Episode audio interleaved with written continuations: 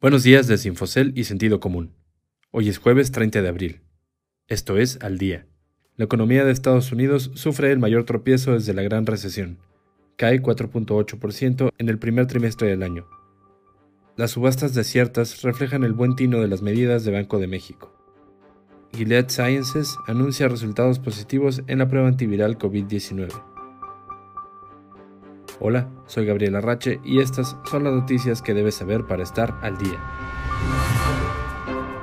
La economía de Estados Unidos sorprendió negativamente al iniciar el año, registrando su peor desempeño desde la crisis financiera de hace una década por los efectos adversos de las medidas de aislamiento para frenar la pandemia de coronavirus COVID-19.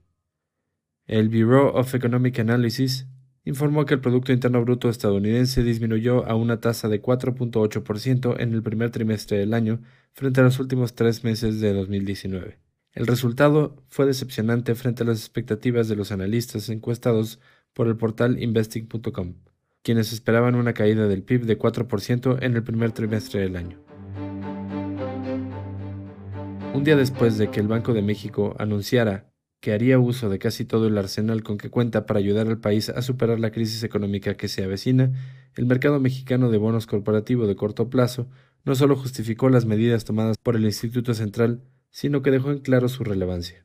En esa jornada, tres empresas especializadas en brindar diversos servicios financieros, desde créditos hasta soluciones de arrendamiento para la compra o renta de vehículos, no pudieron recabar fondos. Hasta ahora vienen haciendo estas subastas de forma regular, Ahora estas empresas tuvieron que declarar desiertas las subastas de sus títulos ante la falta de inversionistas que desearan comprar sus papeles. Esta incapacidad refleja cómo los mercados financieros mexicanos comienzan a registrar cierta astringencia crediticia.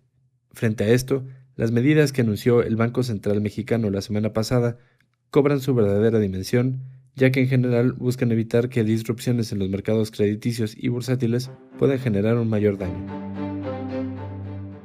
La farmacéutica estadounidense Gilead Sciences anunció que existen resultados positivos en el uso de su antiviral Remdesivir para tratar los síntomas del COVID-19. Estos resultados, aunque todavía no son concluyentes, aumentaron el optimismo respecto a hallar una cura para esta enfermedad, que se llevó a cabo en pacientes hospitalizados que tenían síntomas severos de COVID-19 reveló que el 62% de los enfermos que recibieron el tratamiento vía intravenosa, 10 días después de la aparición de los síntomas, fueron dados de alta del hospital. La FDA planea anunciar la autorización de emergencia para el uso de este fármaco, de acuerdo con fuentes oficiales consultadas por el diario estadounidense The New York Times.